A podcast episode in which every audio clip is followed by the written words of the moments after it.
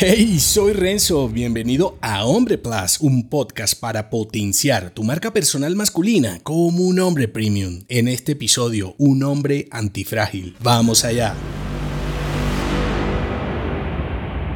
Si no te mata, te hace más fuerte. Ser un hombre antifrágil en vez de uno resiliente te convierte en un yunque frente a lo inesperado. ¿Estás cansado de evitar los riesgos en tus negocios y temer al fracaso? ¿Quieres ser un hombre que no solo sobrevive a las dificultades, sino que las aprovecha para obtener beneficios? Si es así, la respuesta está en convertirte en un hombre antifrágil, una forma de enfrentar los desafíos tanto profesionales como personales. La antifragilidad no se trata solo de resistir a la adversidad, sino de beneficiarte de ella, es la capacidad de adaptarte y progresar a partir de situaciones desafiantes y caóticas, en lugar de ser destruido por ellas. A diferencia de la resiliencia, que se enfoca en volver a la normalidad después de un trauma, la antifragilidad te permite mejorar y fortalecerte a partir de la adversidad. El término antifrágil se deriva del libro magistral de Nassim Taleb titulado de la misma manera. Allí Taleb habla de cómo puedes beneficiarte del caos y el desorden orden, preparándote para lo inesperado con acciones concretas. Te dejo enlazada mi reseña de este libro y también otros episodios en los que te hablo de ser un tipo antifrágil. Entonces, si deseas ser un hombre antifrágil en tus ideas, proyectos, negocios y emprendimientos, debes estar dispuesto a tomar riesgos y afrontar los desafíos que estos implican. Ser capaz de aprender de tus errores es lo que te convierte en un hombre que se beneficia de la incertidumbre. Muchos hombres contemporáneos están atrapados en la fragilidad actual una especie de plaga que los vuelve niños mimados, impidiéndoles pensar por sí mismos y avanzar en sus negocios, proyectos y emprendimientos. Por eso viven quejándose y dependen de papá gobierno para todos, sin valentía, incapaces de enfrentarse a lo desconocido. Ser un hombre antifrágil también te hace más competitivo en el mercado. Mientras otros lloran, tú avanzas. ¿Cómo puedes ser un hombre antifrágil? Identifica tus miedos y pensamientos frágiles sobre el fracaso y trabaja en cambiarlos. Aprende a ver los desafíos como oportunidades para fortalecerte en lugar de regresar al punto de partida, que es lo que hace la resiliencia. Practica la adaptabilidad y la flexibilidad en tus negocios. Sal de tu zona de confort y experimenta con nuevas ideas, productos, servicios y estrategias. Reflexiona sobre tus experiencias pasadas y las de otros hombres de negocios y busca lecciones útiles que puedan ayudarte a enfrentar los desafíos futuros. Recuerda, ser un hombre antifrágil frágil no solo te ayudará a tener éxito en cualquier reto que te propongas, sino que también te convertirá en un verdadero líder para aquellos que te acompañan en tu viaje. Si te gustó este episodio, entérate de más en nombre.plus. Hasta pronto.